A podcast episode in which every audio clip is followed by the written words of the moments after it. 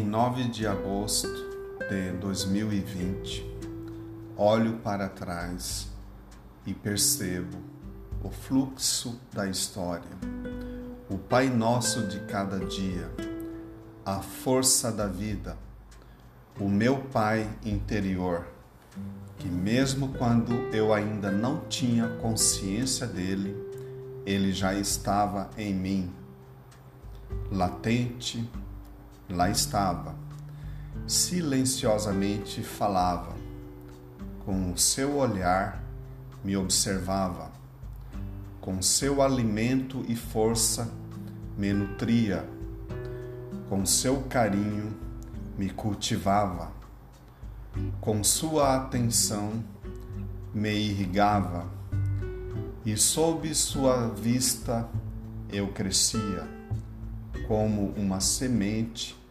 que germina, rompe a resistência da terra e busca a luz a todo custo.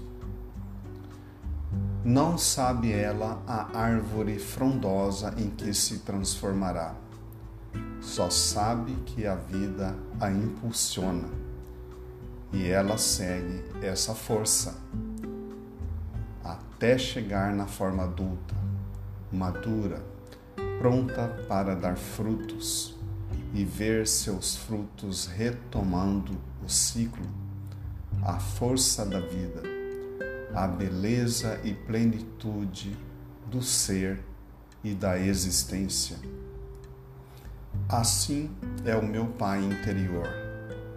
E hoje honro o meu Pai que está em mim, o Pai do meu Pai que está em mim meu avô, os pais dos meus avós, meus bisavós que estão em mim, os pais dos meus bisavós, meus tataravós que também estão em mim, os pais dos meus tataravós.